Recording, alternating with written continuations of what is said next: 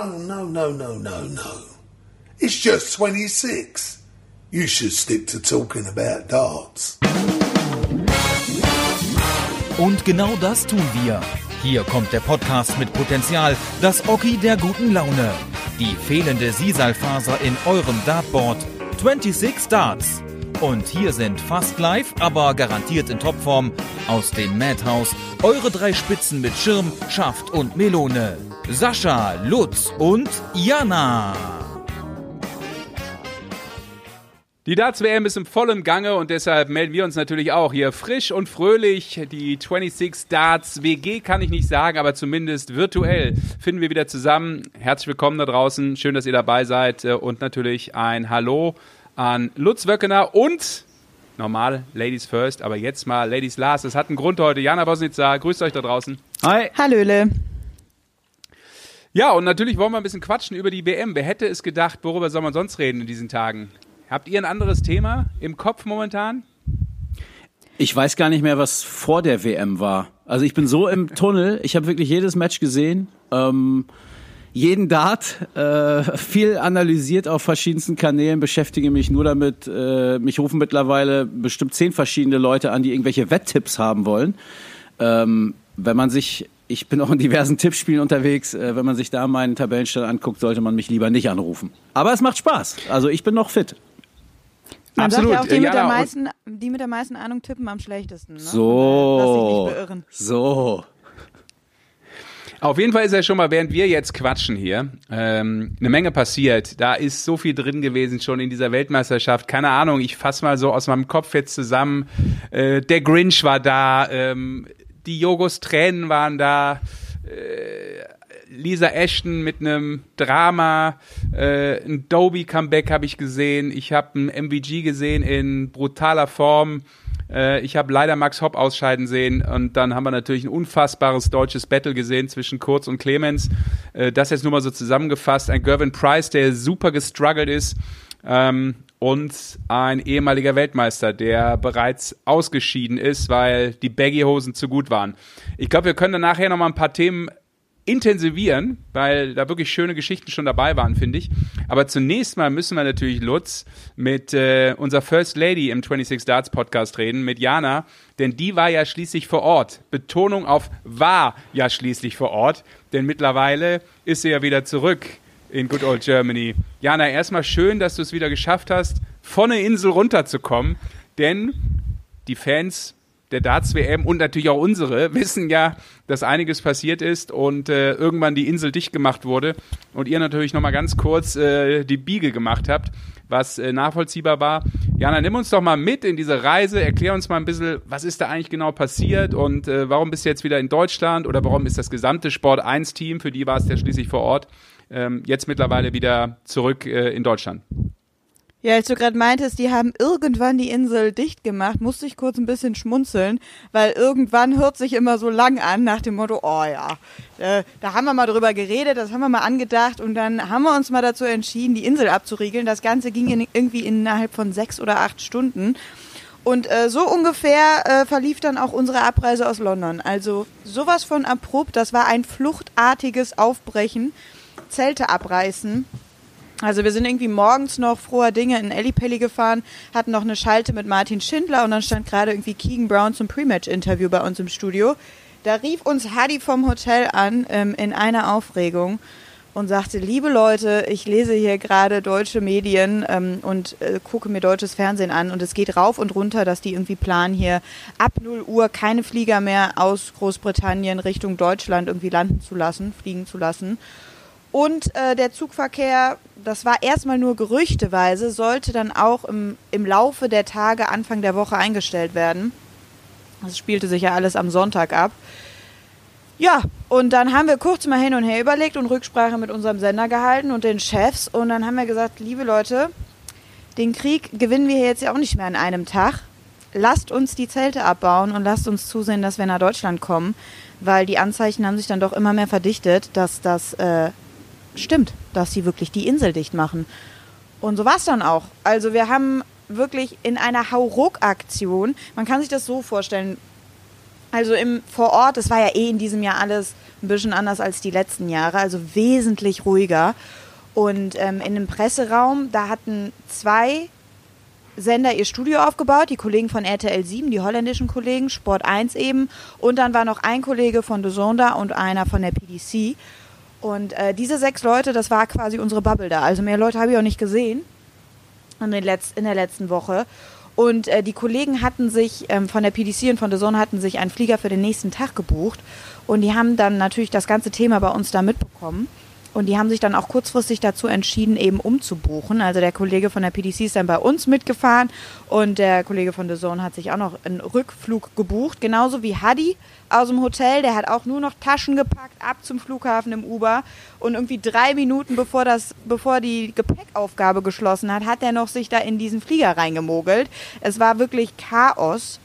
Und ähm, wir haben dann eben zu dritt äh, das Studio da abgebaut in einer Hauruck-Aktion. Also das war der schnellste Studioabbau aller Zeiten. Und ähm, ja, sind ins Hotel, Koffer gepackt. Auch so schnell habe ich auch noch nie meine Koffer gepackt. So chaotisch habe ich auch noch nie meine Koffer gepackt. Das war wirklich nur noch Rinn und ab dafür. Pizza auf dem Schoß haben wir uns noch mitgenommen und dann sind wir Richtung Eurotunnel gefahren. Und am Ende des Tages hatten wir echt wirklich Schwein, weil wir haben den vorletzten Zug bekommen, der von dieser Insel da losgefahren ist am Sonntag. Das war eine knappe Kiste. Krass. Ja. Sag mal, und die Kollegen, äh, die Holländer, sind die da geblieben oder? Die sind da geblieben, genau. Die haben dann auch Rücksprache mit ihrem Sender gehalten. Also die Nachrichtenlage ist, war ja so, dass ähm, sie gesagt haben, sie wollen bis zum 6. Januar den Flugverkehr einstellen. Und über den Eurotunnel, äh, da gab es irgendwie überhaupt keine genauen Informationen, gibt es glaube ich immer noch nicht. Da, da heißt jetzt erstmal nur zwei Tage, also irgendwie bis Weihnachten. Aber es weiß ja eben am Ende des Tages keiner. Und ich glaube, wir haben in diesem Jahr alle gelernt, dass man sich wirklich auf nichts verlassen sollte und nichts äh, planen sollte oder für bare Münze nehmen sollte. Und wenn die sagen, die machen am 6. Januar die Insel wieder auf, heißt das noch lange nicht, dass die am 6. Januar die Insel wieder aufmachen. Und das war halt im Endeffekt für uns auch so der entscheidende Punkt, um zu sagen, ähm, wir brechen hier ab, weil wir hatten geplant, bis zum 4. Januar da zu bleiben. 3. Januar ist ja das Finale erst in, in diesem Jahr. Ähm, da wäre jetzt der vierte oder der sechste, kann man sagen, komm, klar, Weihnachten, wir hatten vor, über Weihnachten nach Hause zu fahren. Das hat jetzt natürlich auch im Endeffekt, äh, wäre dann ins Wasser gefallen, so für, wie für die Spieler eben ja jetzt auch. Aber da hätte ich persönlich für mich gesprochen jetzt noch mit leben können. Mm, Und die Holländer eben, die holländischen Kollegen, die haben halt auch gesagt, komm, dann bleiben wir über Weihnachten eben hier. Und nehmen jetzt eben das Risiko in Kauf, dass die im Zweifel auch über den 6. Januar hinaus dann eben da bleiben müssen. Ne?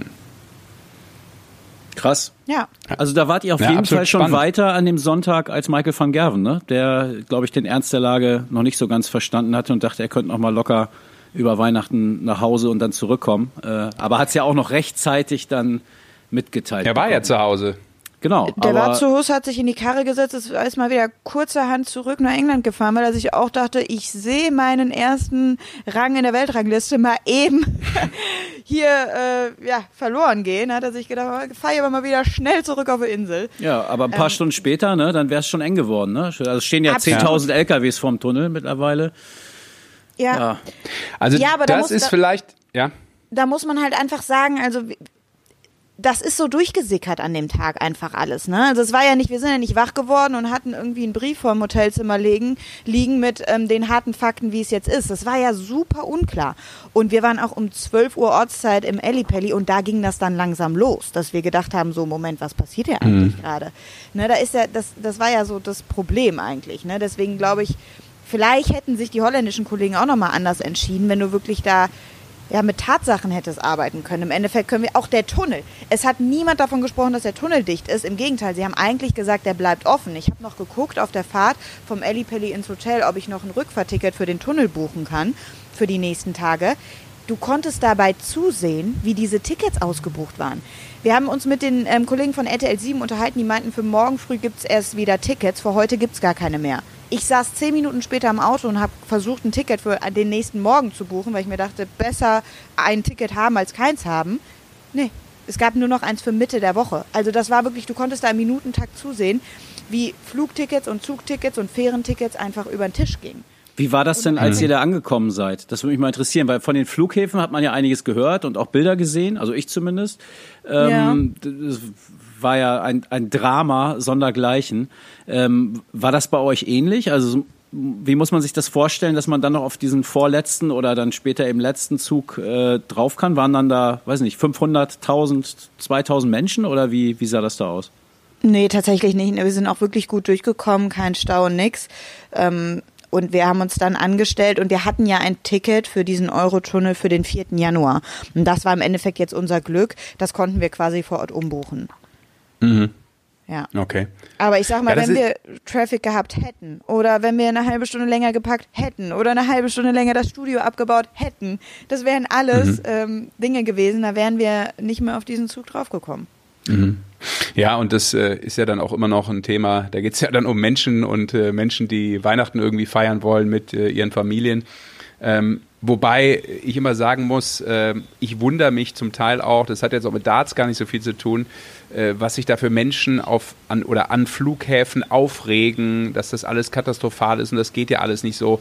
Ich frage mich ja gerade Danke, in dieser Merkel! Zeit, was mache ich? Nee, was mache ich eigentlich am Flughafen?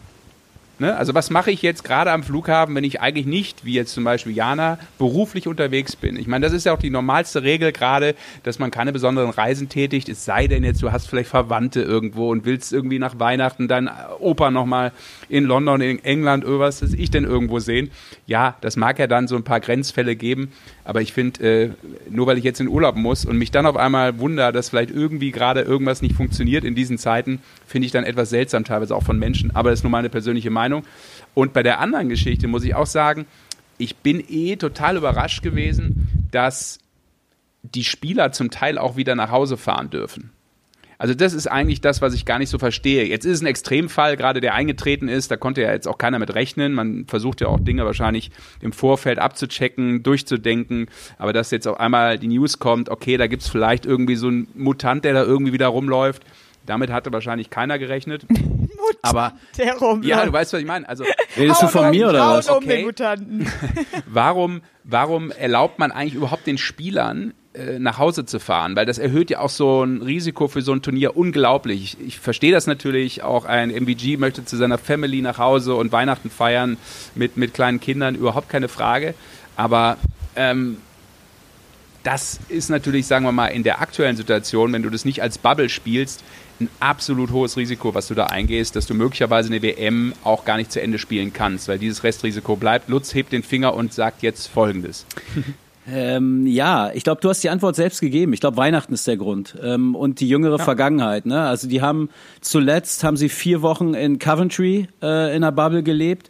Wenn wir uns mal angucken, was es da für Statements gab, wie viel Männer da in Tränen ausgebrochen sind, äh, weil sie einfach äh, ja diese diese Isolation am Ende nicht mehr äh, ausgehalten haben, weil sie zu ihren Familien wollten.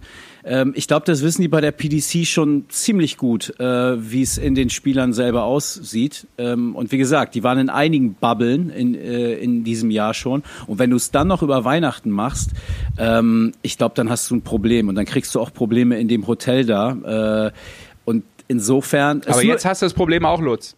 Und du hast es jetzt, weil ich da einhake, entschuldige, aber Jein, jetzt nicht hast für du alle. das Problem sogar, ohne dass die Spieler das mental vorher verarbeiten konnten vielleicht.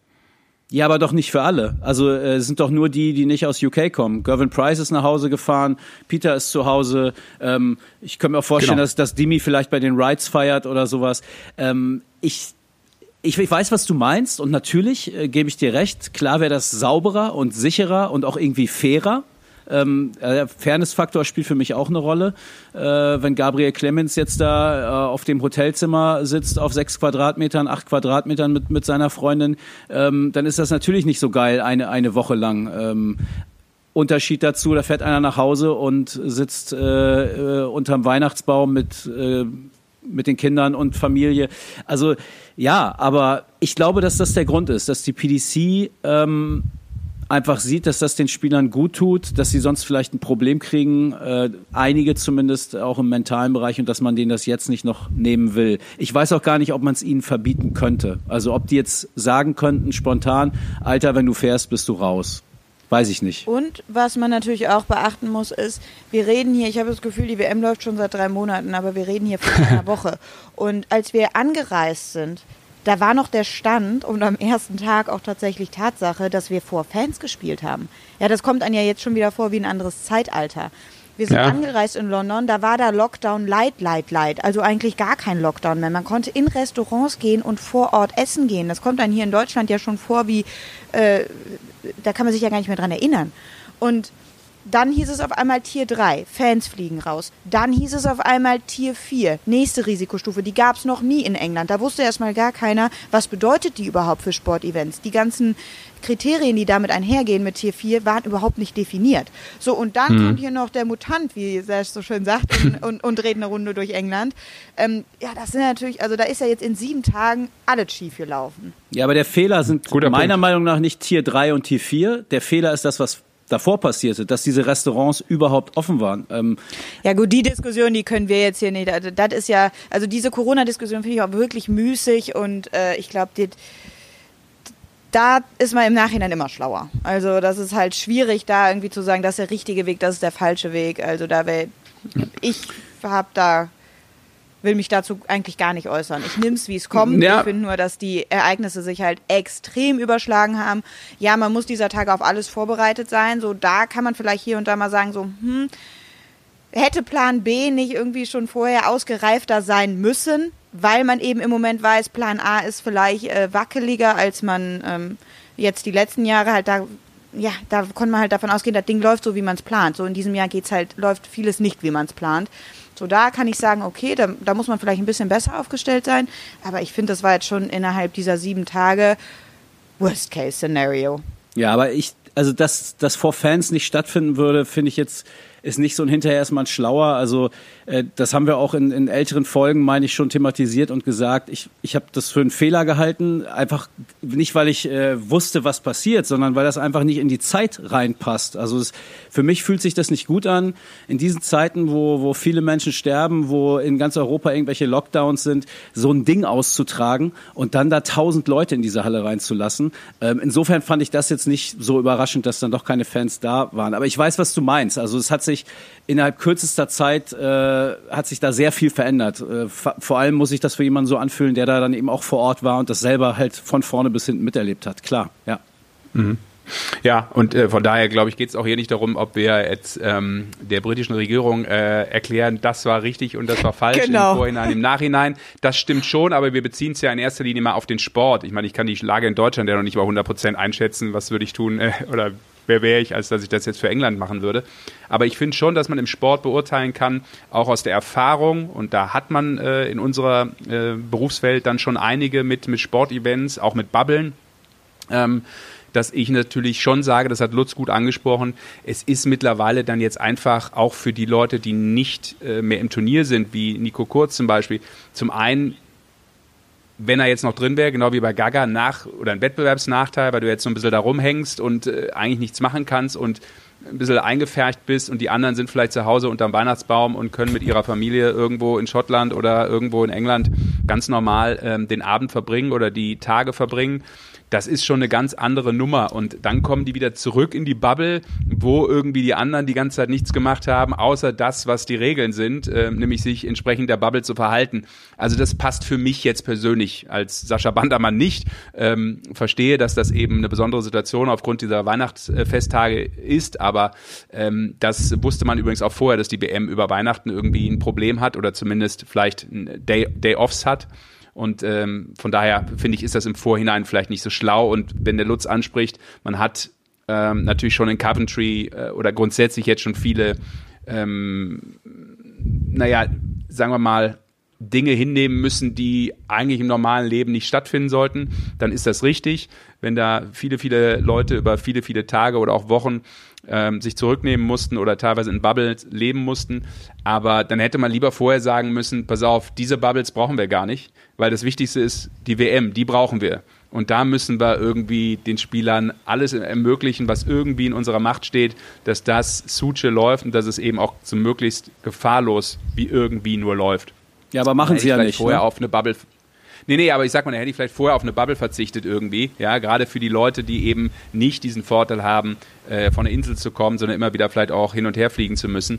Die haben ja sowieso schon ein paar Nachteile grundsätzlich. Von daher, ähm, na, ist das jetzt auch ausschweifend, aber ähm, finde ich jetzt im, im Nachgang äh, ein bisschen, bisschen schade, muss ich ganz Nee, sagen. Hast- hast du auch recht. Gaga Clemens. Fun Ja, Fact, um es mal wieder kurz aufzulockern. Es gibt im Hotel über Weihnachten nicht mal mehr Essen. So, das war doch die letzte Info, die ich bekommen habe von dieser Insel. Wer kommt denn da? Der Durstexpress und der, weiß ich nicht, äh, Pizza Also- 24-7 oder was? Ich bin 26. auf jeden Fall gespannt, was, was Gaga ähm, jetzt mit Lisat, was da für ein äh, Weihnachtsessen kredenzt wird. Im Hotel auf jeden Fall keins. Aber noch Duck on schlimmer, Wheels. Noch schlimmer hat, trifft es doch Leute wie Nico. Also äh, Gaga, ich habe Ja. heute noch mit ihm, ihm gesprochen und er sagt, ja, äh, das ist mein erstes Weihnachten äh, ohne äh, äh, Familie, ohne dass ich Heiligabend äh, mit meiner Familie bin. Aber ich meine, auf der anderen Seite ist er dritte Runde erstmal zu seiner Karriere, 25.000 Pfund Preisgeld und ein Spiel gegen Weltmeister Peter Wright. Sagt er selber, ey, das ist dann eben so, dann holen wir das im Januar nach. Aber was sagte Nico Kurz? Du verlierst das Match, was du vielleicht sogar gewonnen hättest, wenn du im ersten Satz deine Chancen genutzt hättest. Und jetzt, als Dankeschön dafür, darfst du jetzt noch ein paar Tage da abhängen und quasi Gaga als Sparringspartner äh, fit machen für, für die nächste Runde. Ähm, also das stelle ich mir schwierig vor. Zumal Nico auch ohne Freundin da ist und ähm, äh, ohne Eltern. Das ist, das ist nochmal, das ist noch mal richtig hart, finde ich. Aber dafür war er gestern echt relaxed. Ich habe ihn auch gefragt und meinte, du, schwierigste Frage, für die es wahrscheinlich auch keine Antwort gibt, aber wie kommst du jetzt wann nach Hause? Und dann meinte er auch, ey, keine Ahnung, aber irgendwie werden sie uns irgendwann schon wieder von dieser Insel runterlassen. Ja, also war echt super relaxed. Ich meine, es hilft ja auch nichts. Also muss es ja so angehen, kann sich da jetzt nicht reinsteigern, macht's ja nicht besser. Aber ja, also ich finde das auch, ja, ich möchte weiß nicht gar nicht-. Ja, ich weiß noch nicht, ob ihm das nach dem Match so klar war. Ne? Ähm, er hat ja auch gesagt, ich, ey, jetzt war das Match und so, das war alles für mich in den letzten Stunden, Tagen.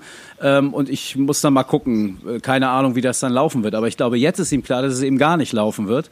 Äh, dass er da einfach nicht wegkommt. So, ich, ich weiß wirklich nicht, ob ihm das so klar war.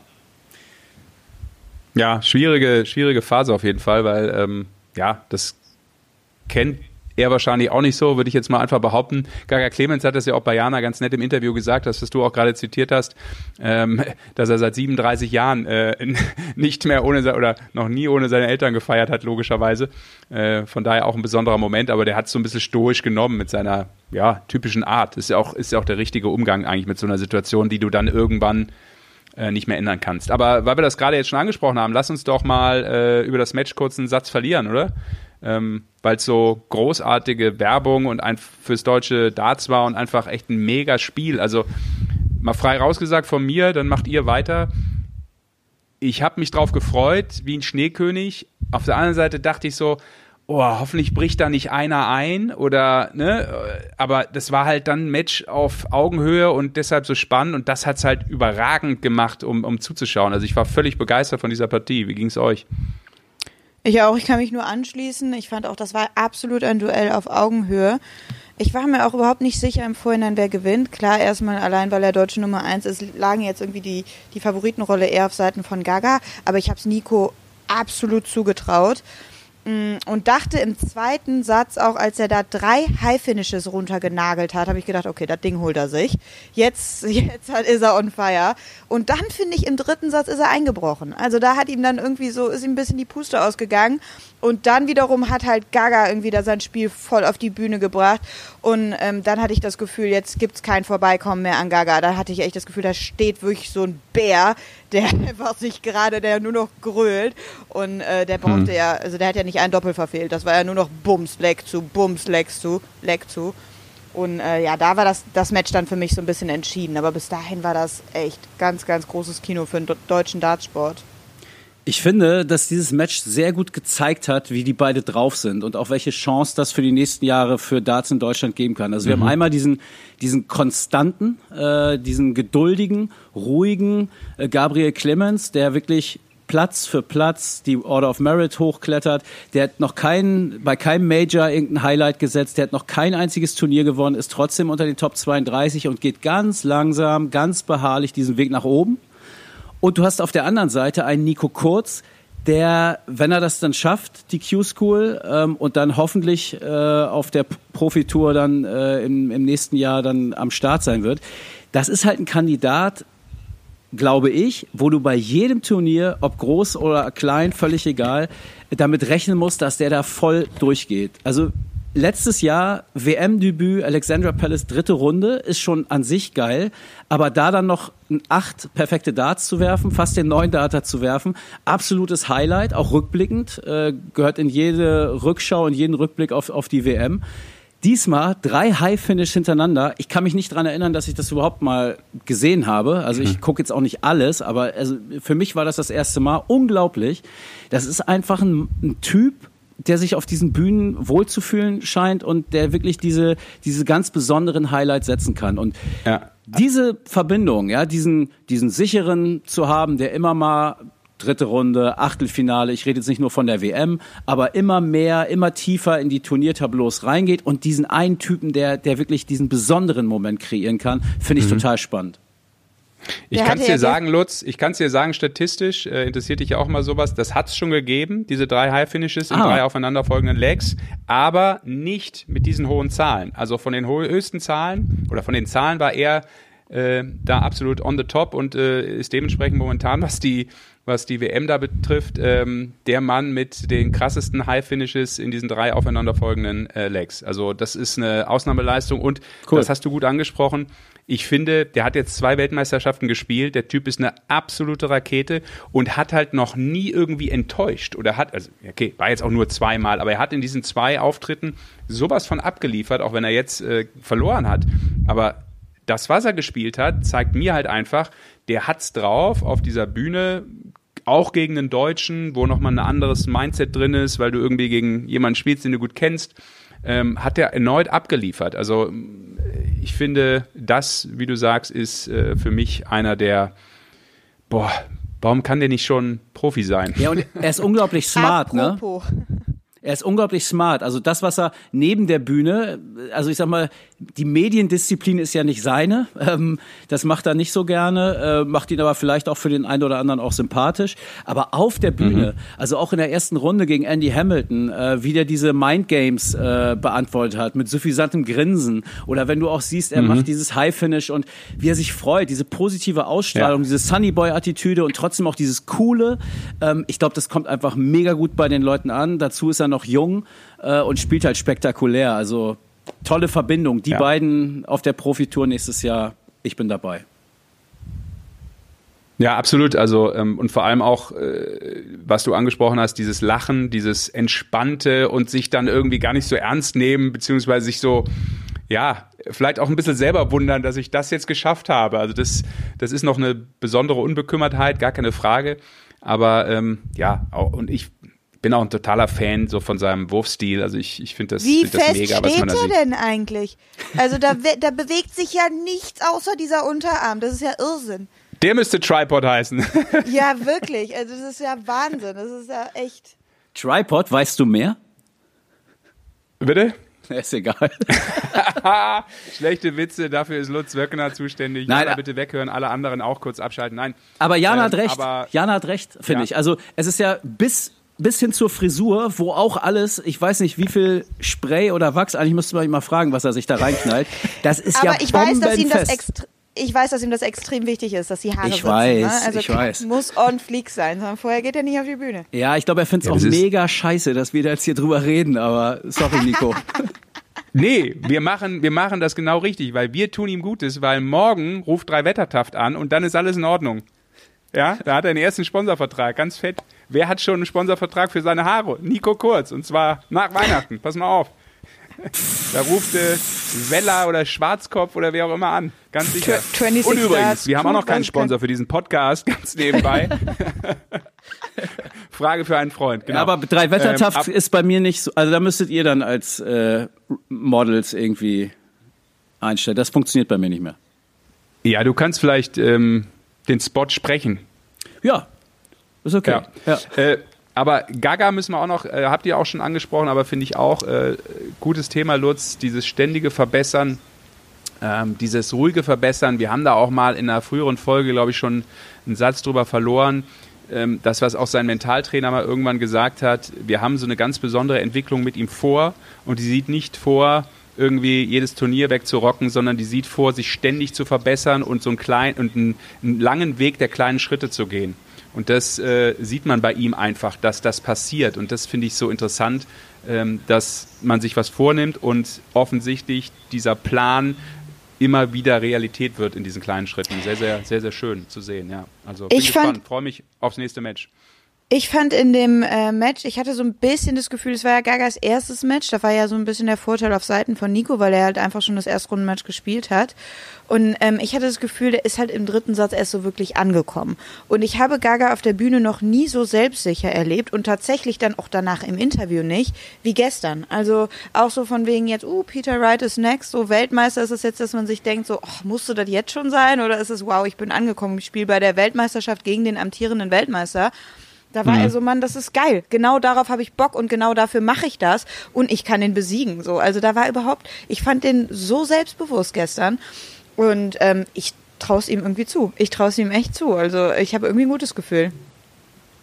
Ja, ich muss an der Stelle mal eine Lanze für den Kollegen Marvin Vandenboom von Daten.de äh, brechen. Der hat vor ein paar Tagen äh, in einem anderen Medium äh, gesagt, dass er fest davon ausgeht, äh, dass Peter Wright gegen einen Deutschen ausscheiden wird. Da wollte ich noch mal dran erinnern. Ich fand das sehr mutig, aber jetzt, so wie Jana es jetzt auch gerade gesagt hat, ich glaube, nach dem Match, was wir gesehen haben im deutschen Duell, was für beide auch nicht leicht war, ähm, warum nicht? Warum nicht? Das stimmt. Ja. Warum nicht, würde ich auch sagen. Ähm, kann deutlich schief gehen, aber es kann auch echt spannend werden und er kann den wuppen, da bin ich mir auch sicher. Also der hat mittlerweile so eine Qualität. Ähm, lassen wir uns überraschen. Aber äh, während wir jetzt sprechen, wissen wir ja nicht, was passiert, aber während wir jetzt sprechen, wissen wir, dass einer souverän bislang gespielt hat, auch wenn es nur ein Spiel war, nämlich äh, MVG, ich glaube mit einem 108er Average und zwischendurch auch mal deutlich über 110 gespielt, ich glaube im dritten Ja. Satz. Also Ja, das 111, war ja. Monster Performance. Und dann, Leute, jetzt muss ich auf was zurückkommen, was ich gesagt habe. Und ich habe ein bisschen gelächelt, weil du gerade den Marvin ansprichst. Ich habe ja mich auch aus dem Fenster gelehnt und gesagt, pass mal auf, einer gewinnt's nicht. Das ist Gervin Price. Und dann schwitzt er sich an, volle Möhre gegen Jamie Lewis, wo ich so dachte, okay, das Ding, das ist exemplarisch dafür, dass er nicht locker ist bisher bei der, oder was heißt bisher, in diesem ersten Spiel bei der WM. Und äh, wenn der Lewis da nicht aufs falsche Doppel geht oder beziehungsweise sich bei der 68 überwirft, ey, dann wird das echt sackeng für den Typen. Also Ja, und auch im nächsten Leg, Lucky. ne, hat er drei, glaube ich, auf der Doppel 16 oder Doppel 8 nochmal, Lewis, ne? Also, äh, dass Gervin Price noch im Turnier ist, liegt nicht an Gervin Price, sondern an Jamie Lewis. Eindeutig, gebe ich dir recht. ja, Und danach, ich weiß Gut nicht, ob ihr das gesprochen. Interview gesehen habt, äh, hat er sich ja, besch na nicht beschwert, das wäre das wär falsch. Ich, ich mag ja auch Gervin Pr Price, äh, ich bin ja äh, ein kleiner Fanboy, aber trotzdem, also das, dann, sich danach hinzustellen und zu sagen, ja, die Leistung und so, aber es sind halt auch keine Fans hier, ne? Also die haben das ganze Jahr, haben sie äh, Geisterspiele gehabt, das müsste er mittlerweile kennen und er war damit ja auch recht erfolgreich und das hat ihm auch Wayne Mardell dann entgegnet. Woraufhin Gervin Price dann sagte, ja, aber da war, war die äh, Kulisse, also der, die, die eingespielten Fanstimmen seien bei den anderen Turnieren lauter gewesen. Und man möge doch bitte äh, jetzt den Regler mal ein bisschen nach oben drehen. Also, boah, das damit zu begründen, hm, fand ich schon ein bisschen, bisschen dünn. Überhaupt darüber zu sprechen, also ganz ehrlich. Dreht's mal drei Dezibel lauter, dann löwet auch wieder bei Gervin Price. Ja. Ich glaube nicht.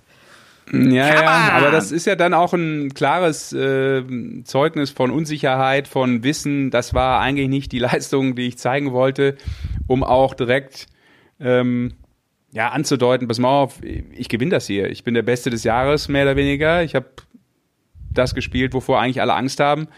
Ähm, das hat er natürlich im ersten Spiel nicht gezeigt und dann versucht sich vielleicht auch so ein bisschen rauszureden. Also der wusste schon, dass das ein ganz, ganz äh, enger Einlauf war in, in die nächste Runde, ohne Frage. Also schade, aber auch gut zu sehen natürlich, dass Jamie Lewis da wieder ähm, voll dabei ist nach seinen äh, Problemen und, und mit der Weltspitze da echt äh, battlen kann. Richtig cool. Ja, freut mich vor Genau. allem für ihn auch, weil ähm, ja, das war schon irgendwie dramatisch, was was der da geschildert hat und dass er da so schnell wieder rauskommt, hätte ich nicht erwartet. Also das, äh, ich hätte gedacht, wenn man wenn die Geister einmal geweckt wurden so im Kopf, ne, dass man da irgendwie Hm. länger irgendwie gegen ankämpft, aber das hat er echt gut in den Griff bekommen. Freut mich sehr für ihn. und zu MVG äh, wollte ich noch kurz sagen, mh, so, da, ich war total gespannt, wie der in sein erstes Match gehen wird, weil der ist der, ich glaube, sein Gegner war sogar, das war die erste Weltmeisterschaft, die der gespielt hat. Der war WM-Debütant. Das war auf dem Papier eine ganz, ganz klare Sache. Und ähm, vor dem Spiel hatte ich ihn gefragt, ob da irgendwie das Risiko besteht, da seinen Gegner zu unterschätzen. Und eigentlich, ich weiß nicht, wie ihr es seht, aber ich finde, MVG ist in seinen Interviews super durchschaubar, weil ich finde, der spielt da richtige Mindgames mit seinen Gegnern. Der redet jeden Gegner immer äh, ein, dass er, also ist ein super guter Spieler, aber der ist noch nicht so weit. Ne? Also wenn du den Sugaga zum Beispiel befragst, super Player, super Player, aber der ist noch, der muss noch viel lernen, der muss noch viel lernen. Um immer so zu vermitteln, so, ja, ja, lass die alle mal machen, aber der Big Boss in dem Geschäft, hier bin immer noch ich. Und das hat er bei ähm, vor dem Spiel überhaupt nicht gemacht. Also ich habe die Frage gestellt eigentlich und wusste, habe genau mit so einer Antwort gerechnet. So von wegen, ja klar, guter Spieler, aber mh, erste WM, der muss noch. Überhaupt nicht. Also er war so, hey, hier bei dieser Weltmeisterschaft spielt keiner, der es nicht verdient hat und der es nicht drauf hat. Du musst hier jeden Gegner zu 100% ernst nehmen. Und da habe ich so gedacht, hoppla, bist du's? Und auf der Bühne hat er dann sowas von performt und abgeliefert. Da habe ich mir nur gedacht, okay, Michael van Gerven ist zurück. Aber ich glaube, das ist, also ich kann das total nachempfinden, weil wenn du jahrelang der Geilste bist, ähm, dann redet man halt so. Also ich äh, verstehe das total, kann mich da sehr gut. Du weißt, du weißt, wovon er spricht, oder was willst du uns jetzt hier gerade sagen? Lutz kann sich in MVG nicht nur von der Haarpracht wiederentdecken und wiederfinden. Sehr schön. Aber das ist auch völlig normal. Also ich mag das zum Beispiel, Jana, weil er recht hat. Ne? Also die Frage ist immer, ob man es so artikulieren muss in dem Moment und ob man es gefühlt vor jedem Gegner sagen muss. Bin ich voll bei dir. Aber das habe ich schon immer an ihm total gemocht. Ähm, wenn du die Eins bist, gibt es so viele in Sportarten, die immer sagen, oh ja, aber die sind auch gut und hm, ich bin ja auch total zurückhaltend, weil man muss jeden Gegner ernst nehmen und respektieren. Ja, natürlich solltest du das, ja, weil das irgendwie zum guten Umgangston dazugehört und auch vom Fair Play logischerweise äh, damit zusammenhängt. Aber äh, ich finde, er macht genau das, was ihn halt auch gut macht und was ihn über die Jahre eben zu Nummer eins gemacht hat. Dass er immer denkt, ich bin besser als die anderen. Wenn ich gut spiele, schlägt mich sowieso keiner, weil ich bin der Beste. Ich spiele immer noch einen Gang mehr als die anderen. Und das ist natürlich zum einen bei den anderen im Kopf drin, aber er hat es halt auch über so viele Jahre abgeliefert. Und jetzt macht das vielleicht auch sogar noch ein bisschen intensiver, kann sein. Ähm, und das stimmt schon, das ist echt immer so ein, wie soll ich sagen, äh, so ein Interview-Satzbaustein, die er da aneinander reiht. Ne? Also es sind so, äh, da kannst du quasi, da gibt es doch so, wie heißt das immer? Ähm, dieses Spiel, was man immer spielt, wenn ein Kommentator ah. äh, ein bestimmtes Bingo. Wort sagt. Bingo. Bingo, genau. Das ist dann so MVG-Bingo, kannst du da spielen. Da hast du so Satzteile und die schiebst du so aneinander und ähm, da gibt es so viele klassische Aussagen, die der immer wieder sagt. Also das ist überragend. Das ist und immer eingeleitet Aber mit ich hab To be fair. Nee, nee, nee, das ist Rob Cross. To be Das fair und in all fairness, das ist absolut Rob Cross. Aber Also MVG da, da auch. macht dem keiner was vor. Ja, aber im Vergleich zu Rob Cross, das Bingo geht safe an Rob Also Cross. er ist noch fairer. Aber er ist noch fairer, definitiv. Ähm, aber zu, zu MVG wollte ich noch mal sagen, ich finde, ich hier kommt wieder die Hobbypsychologin, das wissen wir ja spätestens seit der, der Folge mit Shindy. Ähm, aber ich finde, er macht das schon auf so eine Art und Weise, um den Gegnern eben genau das auch immer wieder im Kopf zu behalten, dass Aber auch sich jeder sich. Gegner so denkt, ja, auch sich, natürlich. Ne, dass sich jeder immer so denkt, nee, nee, klar, klar. Also äh, MVG ist die Nummer eins und gegen den äh, habe ich eh nichts zu holen. So, ne? Das versucht er schon immer aufrechtzuerhalten. Und ich habe halt eben gedacht, genau in diesem Jahr, wo es halt mal nicht so lief und wo wir auch im Vorhinein gesagt haben, so spannend, wie er damit umgehen wird und auch seine Gegner, dass man jetzt irgendwie sieht, okay, MVG ist schlagbar geworden, hätte ich jetzt eigentlich erwartet, der spielt dieses Spiel hoch zwei. Weißt du, jetzt fängt er erst recht an, irgendwie so zu sprechen, von wegen, hey, macht euch mal keine Sorgen. Ähm, ich bin immer noch der Alte, aber gar nicht. Ich fand den fast bescheiden, würde ich ja jetzt mal sagen. Und äh, das, das macht ihn dann für mich wieder ultra sympathisch, diese bescheidene Haltung im Vorhinein und dann mal eben 108er Average da vorne auf der Bühne abzulegen und äh, ja. Ja. dann einfach Taten sprechen zu lassen. Ne? Ich finde auch, dass seine Größe zeigt sich eigentlich in der Niederlage dann. Also dieses Trommeln vorher und diese Masche finde ich absolut okay, zumal er ja dann meistens auch dann entsprechend abgeliefert hat in den letzten Jahren. Aber seine Größe hat sich immer für mich in den Niederlagen gezeigt, äh, weil da war er immer stark. Also das muss man auch sagen. Ne? Da hat er nicht irgendwie, er ist brutal ehrgeizig, aber er hat das dann anerkannt. Also erinnern wir uns an das letzte WM-Finale. Ähm, großartiger Verlierer. Äh, und deswegen Ja. finde ich, kann, also ich werfe ihm da auch nichts vor. Nein, I absolut only- nicht. Das I can only nicht blame myself. Ja. Richtig. To be I can only fair. blame myself. To be Ja, fair. Das ist sein Lieblingssatz da. äh, ich würde noch mal einmal springen thematisch, aber ich bin halt ein sprunghafter Typ, äh, von daher ist mir das jetzt auch komplett Latex, aber ähm, ja, weil wir die Gedankenwelt von Lutz Wirkener, wir schauen rein in seinen Kopf, was passiert gerade, die Fantasie. Oh nein, wir wollen. Das war schon Äh. der zweite heute. Ich glaube, der kriegt langsam einen Lagerkoller da in seinem Dartskeller. Ich habe überhaupt nichts gesagt. Ich habe doch gar nichts Geh mal ein gesagt. Ründchen an eine frische Luft, Lutz. Ja, es dauert noch. Jetzt paar weiß, ich auch, Tage. jetzt weiß ich auch, warum dieser Haken da an der Decke hängt beim Lutz gerade da im Oh, Keller. Alto Belly. stopp, stopp, Ja. stopp. Welcher Haken? Ich sehe keinen Achtung, Haken. jetzt kommt eine there, Werbeeinspielung. there is no spoon. Nein, aber was ich noch thematisieren wollte, weil wir bei den deutschen und ich will es echt nicht vergessen, weil das ist mir zu wichtig. Ähm, Max Hopp müssen wir natürlich auch noch kurz ansprechen, ähm, nachdem er ausgeschieden ist. Ähm, ich fand es sehr interessant, wie die Medien, die deutschen Medien äh, mit Max Hopp umgegangen sind nach dieser Niederlage. Ähm, das war sehr negativ, wie ich jetzt so es aufgefasst habe, also zumindest von den verschiedenen Medien, die ich so durchforstet habe. Ähm, wie seht ihr das und wie seht ihr auch äh, seine Leistung ähm, bei dieser WM in diesem Jahr? Jana, ich du? fand seine, ja, ich fange mal an. Ich fand seine Leistung ähm, auf der Bühne gut. Ich finde einfach, der ist an einem zu starken Gegner da in dem Moment gescheitert. Mervyn King war brutal gut, hat brutal gut gespielt. Gegen den wäre auch Nico Kurz rausgeflogen im ersten Spiel. Davon bin ich überzeugt. Und ähm, ich finde, Max hat sich immer wieder reingekämpft in dieses Spiel. Und da sehe ich meiner Meinung nach eine Weiterentwicklung bei Max, weil ich glaube, vor zwei Jahren wäre er in so ein Spiel nicht mehr zurückgekommen. Nach dem ersten Satz habe ich gedacht, der kann froh sein, wenn er hier ein Leck holt. Ne? Und ähm, dann hatte der wirklich nochmal die Chance, das, das Ding wirklich noch zu holen. Und das, finde ich, ist ein Schritt nach vorne. Und da sehe ich auch wirklich eine Weiterentwicklung bei ihm. Und deswegen finde ich, darf man ihn dafür jetzt nicht einen zu großen Vorwurf machen. Mervyn King war super, super gut an dem Tag. Überhaupt gerade im Moment. Ja, was die Analyse der Leistung ange angeht, würde ich Jana komplett recht geben, unterschreibe ich. Ich finde auch, er hat das gespielt, äh, was er momentan spielen kann, vielleicht sogar noch ein bisschen mehr und vor allem hat er Biss gezeigt. Er hätte das Ding auch 0-3 verlieren können gegen einen super starken äh, Mervyn King. Er hat dann noch einen Satz geholt.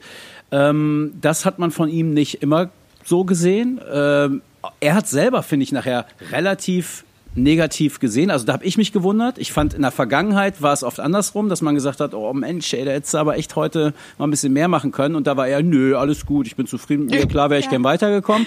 Da dachte ich so, hä, was ist das jetzt? Naja, könnte es mal ein bisschen kritischer sein. Und diesmal war es genau umgedreht. Äh, da habe ich gedacht, Mensch, Max, tolle Leistung, kannst du erhobenen Hauptes wieder nach Deutschland fahren. Und er hat dann aber so, ich kann ihn jetzt nicht zitieren, aber so, ja, das ist zu wenig, da hätte irgendwie mehr, war mehr drin für Ich mich. bin oder, echt wütend, Ja, oder er wütend, genau. ja. wütend, Also, ja. ähm, vielleicht liegt es aber dann auch an mir, dass ich das falsch sehe, keine Ahnung. Äh, was mich interessieren würde, Sascha, ähm, du sagst negative Berichterstattung, ob du das vielleicht konkretisieren könntest, weil mir ist es jetzt auch häufiger in, an den Tagen oder in den Tagen danach äh, begegnet, dass, dass Leute erzählt haben, dass Hopp so äh, ja, negativ gesehen wurde. Oder da, ich, ich habe es gar nicht festgestellt. Ich habe dann aber auch ein paar Kommentare dann noch gelesen, irgendwie in, in den sozialen Netzwerken. Ja, da gibt's dann schon wieder diese, diese Hop-Hater.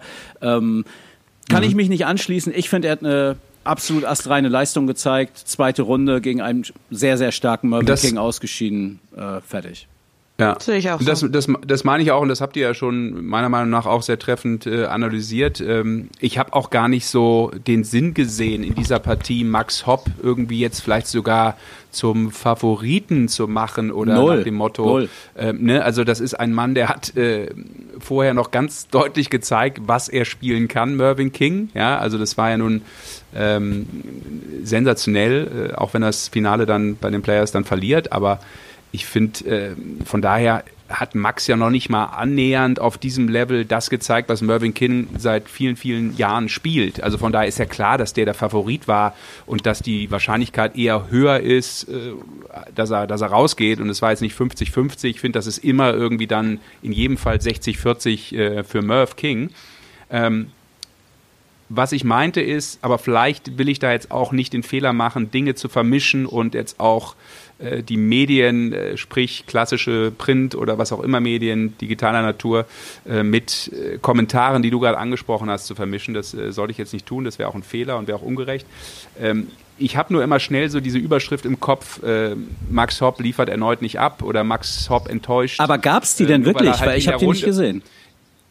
Ja, also jetzt vielleicht nicht in dieser äh, Klar Klarheit, wie, wie, wie ich das jetzt hier formuliere, aber dann, wenn du dann vielleicht auch, äh, wie du richtigerweise sagst, mal unter die Kommentare oder in die Kommentare gehst, in den ähm, ja, Social Media Bereich dich mal tummelst und guckst, was da so häufig eine Meinung ist von diesem Jungen, da bin Da ist das brutal, ja. sehr Voll. enttäuscht, weil ich muss immer sagen, boah, ich verstehe das, dass jemand meint, er müsste jetzt Kritik äußern in den sozialen Netzwerken, weil es so einfach ist. Aber das ist eine Weltmeisterschaft. Da spielt einer bei einer Weltmeisterschaft mit, ja, und das seit er 16 ist. Ähm, natürlich ist es nicht das, was man vielleicht sich wünscht und dass da auch Möglichkeiten sind, schon mal weiterzukommen, auch in den letzten Jahren, als das, was er bisher geliefert hat. Absolut äh, d'accord. Aber die tun immer alle so, als wenn das völlig normal ist, dass so ein Typ jetzt Halbfinale spielt. Und alles andere wäre eine Enttäuschung. Und dazu muss man ja auch mal ganz kurz sagen, ähm, ich habe jetzt in meiner Recherche auf manche Gegner dann, habe ich auch immer dann mal geblättert und habe geguckt, okay, wann waren die denn mal bei einer WM dabei? Vor sechs Jahren einmal, vor acht Jahren einmal. Mann, der Junge ist so jung und spielt seine achte Weltmeisterschaft in Folge. Alleine das, Ja. diese Konstanz, die ist ja schon, davor muss man schon den Hut ziehen vor so einer Leistung. Das ist auch nicht normal, dass du einfach mal eben acht Weltmeisterschaften spielst. Und ich, also ich bin da voll bei dir. Also immer so auf dieses, darauf warten, dass Ja. er endlich mal im Finale steht. So, ja, Und Jana- so leicht ist es halt nicht.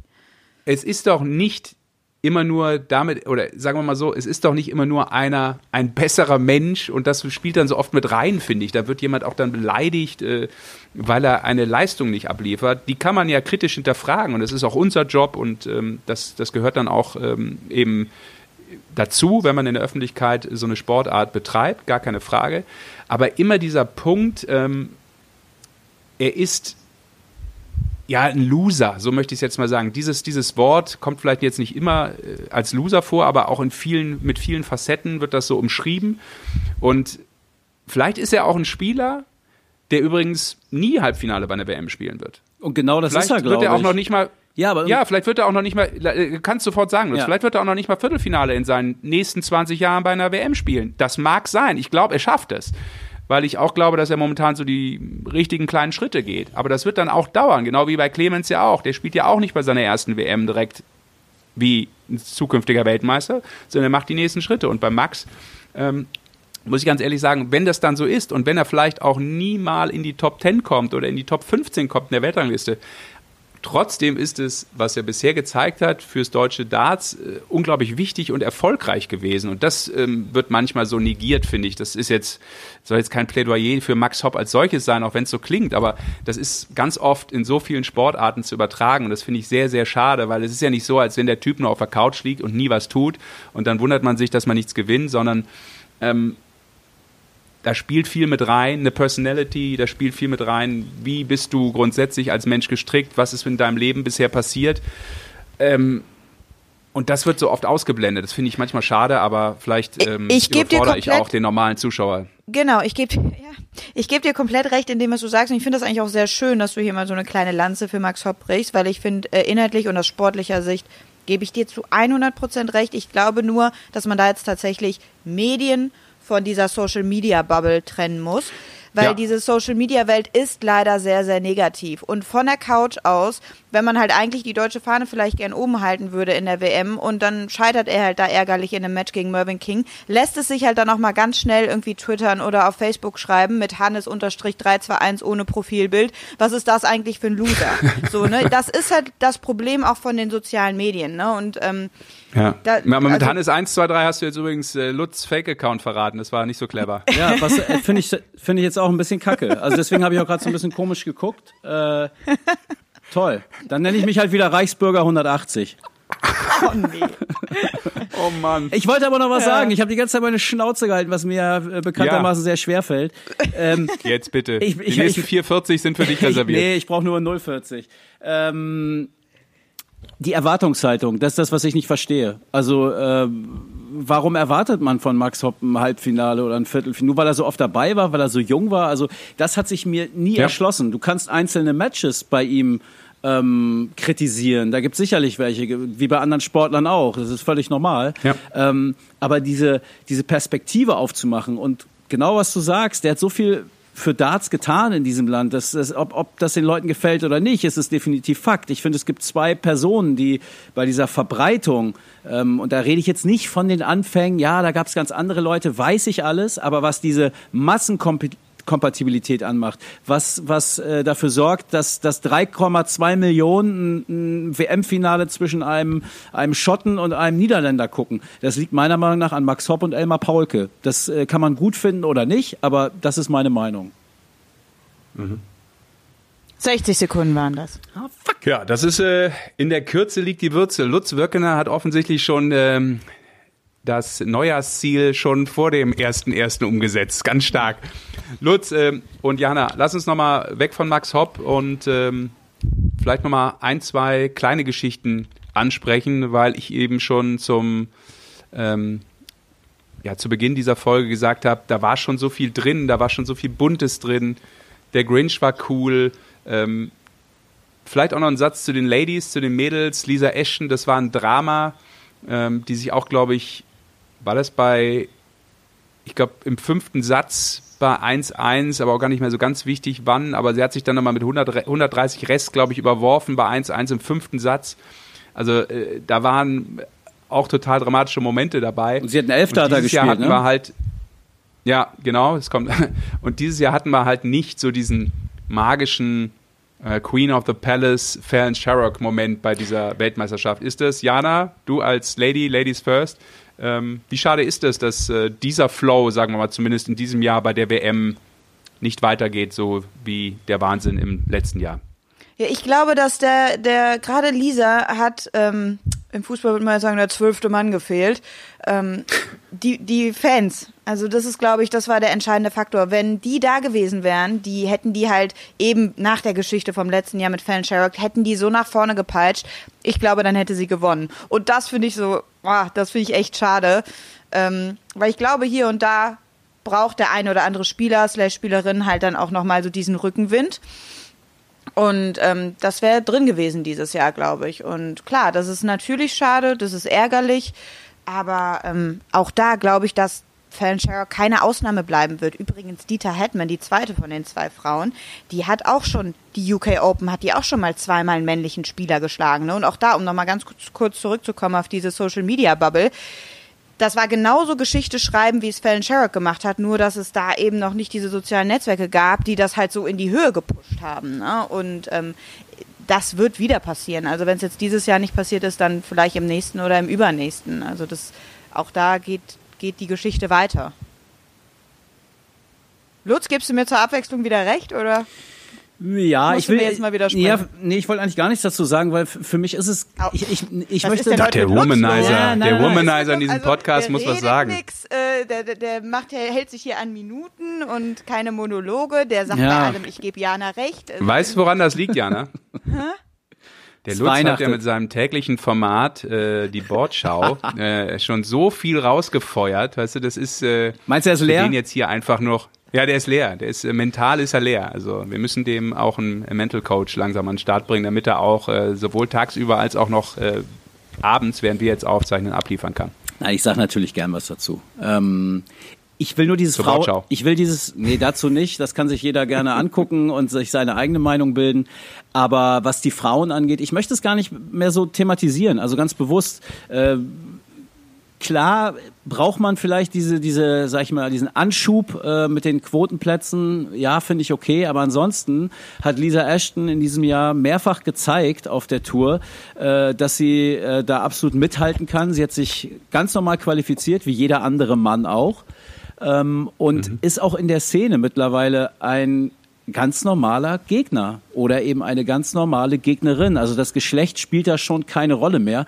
Deswegen freue ich mich eigentlich immer darüber, wenn ich dieses Thema nicht immer so besonders äh, hervorheben muss. Ich habe jetzt auch keine spezielle da Geschichte dazu gemacht äh, in, in meinem normalen Job, äh, sondern habe einfach dieses Match ganz normal bewertet, glaube ich, oder es zumindest versucht, ähm, damit da irgendwann mal so eine Normalität reinkommt. Ich weiß, es ist nicht ganz norm normal, weil es eben ein Quotenplatz ist, den sie besetzt, einen von zweien, aber ähm, da die Entwicklung bei den Frauen ja immer noch so weit hinten dran ist, gerade in der Breite auch, äh, finde ich das okay, dass man ihnen da eine Möglichkeit gibt, äh, auch präsent zu sein, auch sich für Sponsoren interessant mhm. zu machen und einfach zu zeigen, hey, hier bin ich und vielleicht auch andere Mädels oder Frauen äh, zu inspirieren, selber zum Dartpfeil zu greifen.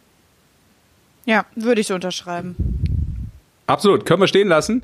Ähm, jetzt haben wir unsere ähm, 15-minütige Folge auch schon um drei Minuten überschritten. Von daher ja. würde ich sagen, äh, machen wir hier und heute erstmal ähm, den ersten Deckel drauf, mit dem Hinweis natürlich, dass Jana und äh, auch meine Wenigkeit auf sicher schon mal das Karnevalskostüm für 2021 oder auch 2022 ähm, gesehen haben. Denn ich, Jana, werde auf jeden Fall Grinch. Ich werde Grinch. Es geht nichts mehr anderes. Sesh, habe ich mich nicht in der ähm, meiner ersten WM und deiner letzten WM für Sport 1 mal als Grinch geschminkt sogar?